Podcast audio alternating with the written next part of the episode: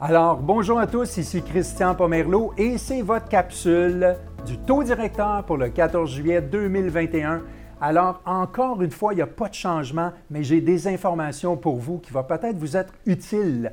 Alors, premièrement, ben, la BDC a annoncé qu'il maintenait le taux directeur encore une fois à 0,25% fait Pour les connaissants, ça veut dire que le taux d'escompte est maintenu à 0,5 et le taux de rémunération des dépôts est à 0,25% Les rachats d'actifs par la banque continuent, mais à un rythme de 2 milliards par semaine. C'est assez différent de ce qu'on avait euh, à la fin de l'an dernier, qui était pas loin de 5, 5 quelques milliards euh, à toutes les semaines. Puis ils vont faire ça jusqu'à ce que les indicateurs démontrent une reprise adéquate pour tous les genres de cibles de la BDC.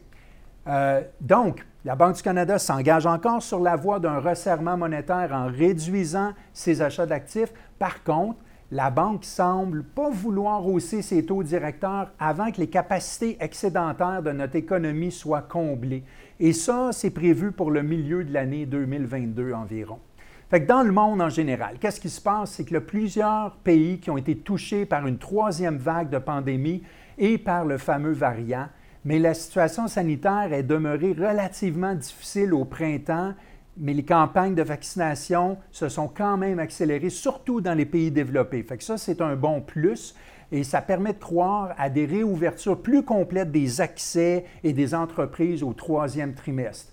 Fait que les économistes de la BNC, la Banque nationale du Canada, maintiennent leur prévision de croissance économique mondiale à 6% pour cette année euh, la BDC, eux autres, prévoit une croissance du produit intérieur brut mondial à 7% Maintenant, l'inflation, ça va sûrement devenir notre ennemi numéro un. De façon intrinsèque, l'inflation, c'est une augmentation des prix à la consommation. Fait pour la majorité du monde, c'est déjà là une mauvaise nouvelle. Mais en plus de ça, ça va tirer vers le haut les taux d'intérêt. Puis aux États-Unis, l'inflation a atteint 5% c'est son plus haut niveau depuis 2008.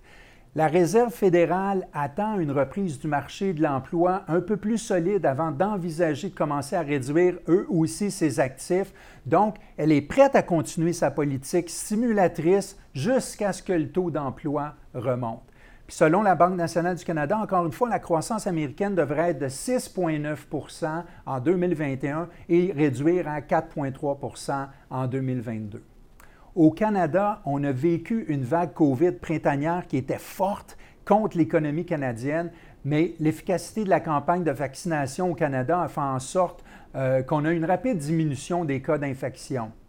Mais le rebond de l'économie au troisième trimestre pourrait être assez puissant.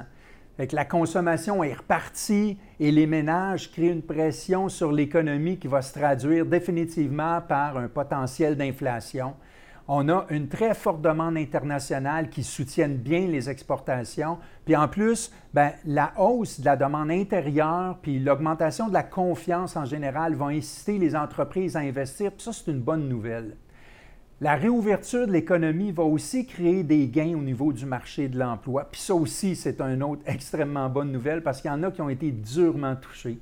Puis l'inflation, qui est mesurée par l'indice des prêts à la consommation, se situe autour de 3,6% principalement stimulée par les prix de l'essence et l'augmentation des prix liés à la rareté de certains produits puis aux limites de production. C'est un grand défi parce qu'il y a même des stationnements remplis de voitures, remplis de VR, tout ça, qui ne peuvent pas bouger parce qu'il manque euh, du matériel euh, euh, électronique et informatique. Fait que ça touche beaucoup d'industries.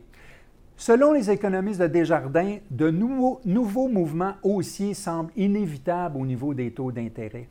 On a les achats d'actions par les banques centrales qui exercent une pression à la baisse sur les taux et les primes de risque, mais cette situation devrait se renverser aussitôt que la Réserve fédérale commence à réduire elle aussi sa politique d'assouplissement quantitatif, comme nous, on a commencé à le faire depuis déjà plusieurs mois il est possible que les taux de prêts hypothécaires soient entraînés à la hausse avant même que la Banque du Canada commence à augmenter son taux directeur. Alors, soyez vigilants, ça pourrait arriver.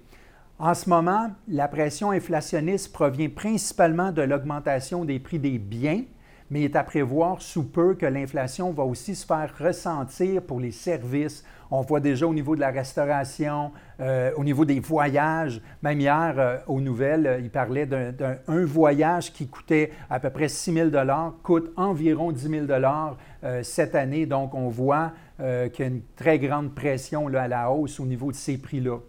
Donc, la prévision de croissance économique pour le Canada en 2021 a suivi celle de l'économie mondiale, c'est-à-dire environ 6% Au niveau de l'immobilier, la Banque du Canada prévoit un léger recul au niveau de l'activité sur les marchés du logement par rapport au sommet historique qu'on a atteint dernièrement, mais je le dis tout le temps en fin de capsule, l'immobilier est toujours un investissement excellent, extraordinaire à avoir dans son portefeuille. Je sais qu'il y a beaucoup de gens d'immobilier qui écoutent ça en ce moment. C'est toujours un bon moment d'acheter. Il faut juste dénicher les bonnes choses. Il faut se connaître, il faut connaître ce qu'on veut faire. C'est un marché qui est très spéculatif. Il faut aussi être rapide. Étudiez vos dossiers. Euh, faites confiance à des professionnels et puis les choses vont aller. Je vous souhaite un excellent succès pour toutes vos démarches au niveau de l'immobilier. Et en termes de référence, pour tous ceux qui s'intéressent, euh, ma capsule ici est basée sur les études économiques de Desjardins, leur section prévision des taux de détail. Euh, j'utilise aussi les annonces et communiqués de la Banque du Canada et le mensuel économique de la BNC dans la section des marchés financiers.